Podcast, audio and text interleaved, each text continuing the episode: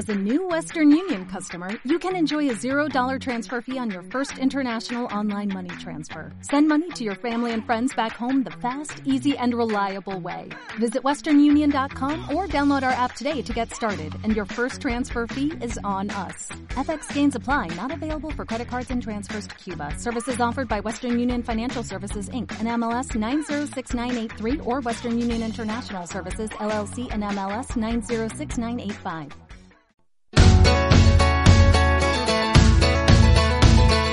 Datos y protagonistas de Wall Street.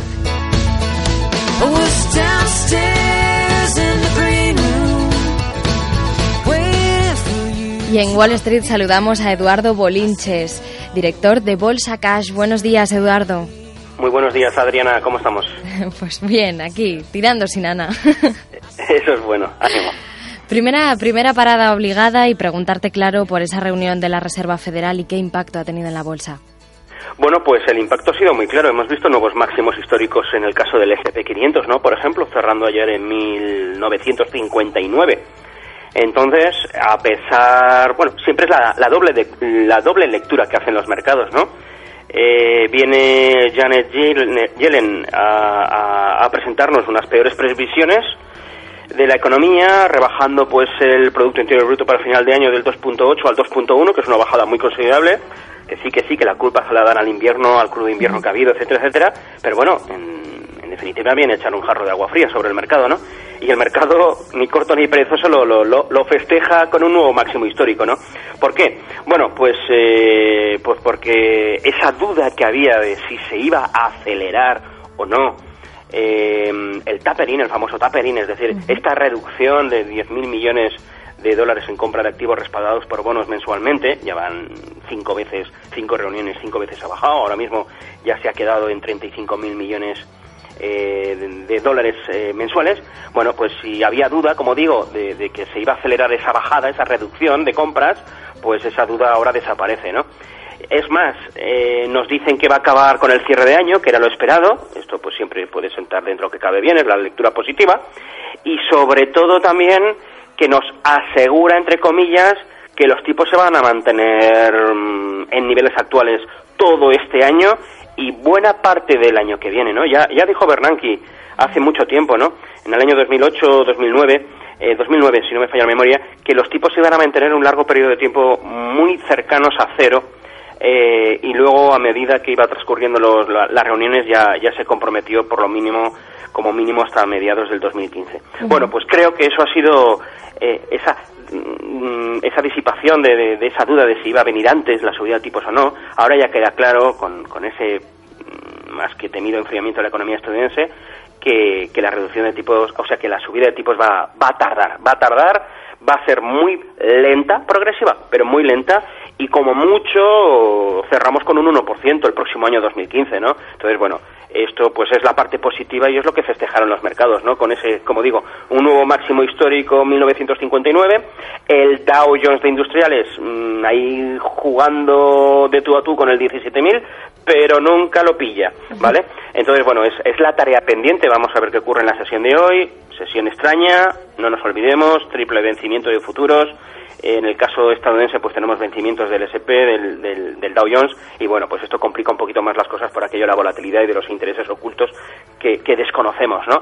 Pero bueno, vamos a ver el cierre semanal, en definitiva es muy importante. Seremos capaces o no de cerrar por encima los 17.000, es psicológico, vamos a ver qué ocurre. Y, y, ya te lo cuento el próximo viernes, porque obviamente no tengo ni la más remota idea si, si va a poder o no, como es, lo, como es lógico, vamos. ¿Cuáles son los datos macro así protagonistas de la jornada? Pues hoy, más que hablar de datos macro, hay que hablar del vencimiento, como te estaba diciendo, porque es lo realmente importante, ¿no? Eh, no hay nada relevante, o sea, por rebuscar un poquito entre los datos que se van a publicar, pues nos encontraríamos eh, pues con un dato de ECRI, el, ahora lo diré, el, el ECRI que se va a publicar a las cuatro y media de la tarde, eh, semanal anualizado, bueno, pues, pues es un dato que no tiene mucha repercusión en los mercados. Nunca lo ha tenido, vamos. Entonces, poco, poco, poco interés. El interés está en los vencimientos. Ahí es donde, donde está eh, todo el meollo de la cuestión de la sesión de hoy. Empezaremos, empezaremos pues allá a las 12 de mediodía con los vencimientos eh, con, los vencimientos eh, europeos, pero luego ya, ya entramos con, con los americanos por la tarde, ¿no? Entonces, bueno, yo creo que, que ahí es donde está todo, todo el berenjenal que se va a mover hoy, ¿no? Vencimientos, pues que de momento están empezando los índices a corregir, muy poco, porque ver bajar un punto y medio el SP500, pues no te dice nada, ¿no? Eh, 1948,75. Entonces, bueno, pues eh, demasiado pronto para sacar conclusiones, ¿no? Pero bueno, hoy es un día extraño, ¿eh? Es un día de los importantes donde ya vimos un volumen que no fue muy importante ayer a la hora de marcar el máximo. Eh, el Dow Jones tres cuartos de lo mismo, consigue marcar un nuevo mínimo creciente, sigue empujando al alza, pero el volumen ya no es tan fuerte como sesiones anteriores. Acarrea cinco sesiones consecutivas subiendo. Eh, la corrección está a girar, ¿no? a girar la esquina. Entonces, bueno, la excusa perfecta es hoy viernes, vencimiento, final de semana, nadie se quiere quedar comprado el fin de semana y, a recoger beneficios, ¿no? Entonces, bueno, es una sesión propicia para correcciones. ¿Y el conflicto Irak, también Ucrania, cómo ha afectado en Wall Street? Pues en principio poco, poco. La mayor repercusión se ha visto en, en el precio del oro, que ha conseguido romper un nivel bueno, han conseguido romper una tendencia de muy largo plazo que no podía con ella desde hace tiempo. Claro, al ser bajista, pues a medida que va pasando el tiempo es inferior, ¿no? Ese nivel. Pero lo realmente importante lo tenemos todavía ahí, ahí a tirar, a girar la esquina, 1334. Yo creo que es necesario para poder olvidarnos de esta nueva visita a donde estábamos encaminados a los 1182, en mi opinión, que debemos volver a testearlos eh, pues bueno, yo me olvidaré de esa tarea pendiente si, si veo cierres consolidados por encima de 1.334. Ha pegado un buen tirón ayer, subió bien, subió con volumen. Eh, horario asiático ha mantenido, porque es muy normal que luego lo tumben, ¿no? En, en la sesión asiática del oro en Hong Kong pues al final ha podido, podido mantener niveles, no pierde 1.310, luego tenemos el psicológico de 1.300, pero digo, mm, lo importante, 1.334. ¿Está ayudando, sin duda? Por supuesto que sí. el conflicto Ucrania, conflicto Irak, eh, se denota también en, el precio del barril de petróleo, que también está ahí cómodamente el, el Texas cotizando por encima de 106 dólares. Y, y, bueno, pues eso está haciendo pues de una mayor presión de compra, ¿no? Pero pero bueno, eh, lo importante es ver los cierres semanales, como digo, el mensual también lo tendremos ahí pronto y bueno, no me creo todavía nada en el oro mientras no rompamos al alza, como digo, el 1334. ¿Qué destacarías de las portadas eh, económicas de la jornada?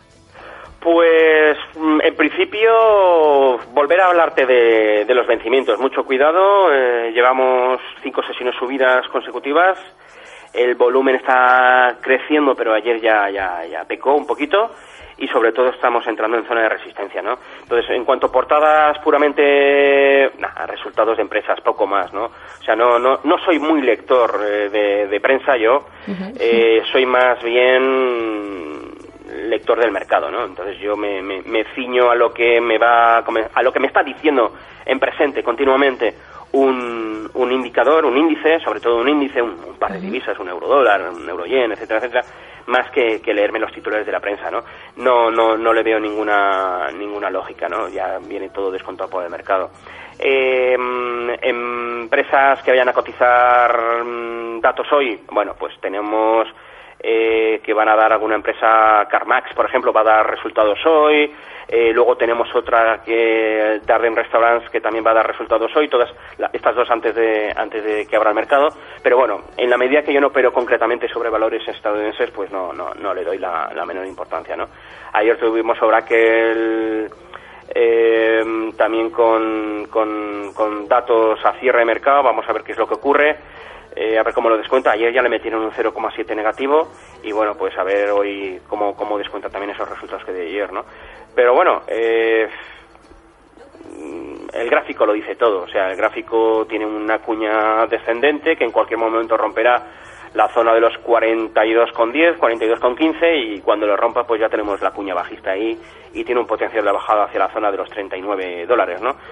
Bueno, pues independientemente que yo pueda anticiparme por saber que ha dado unos resultados negativos, pues pues también me lo está diciendo la formación de los precios, la formación de figuras, etcétera, etcétera. Entonces, bueno, como te digo, no no le otorgo mucho mucho interés a, a, las portadas, más bien a, a los insiders. Eso sí que es una buena fotografía, me encanta mirarlo todos los días, no, no, no hay día que pase que no lo haga, eh, donde veo pues que, que, de las 200 notificaciones que se hacen a la SEC, es decir, a, lo que sería la CNMV española, pues en Estados Unidos, ¿vale?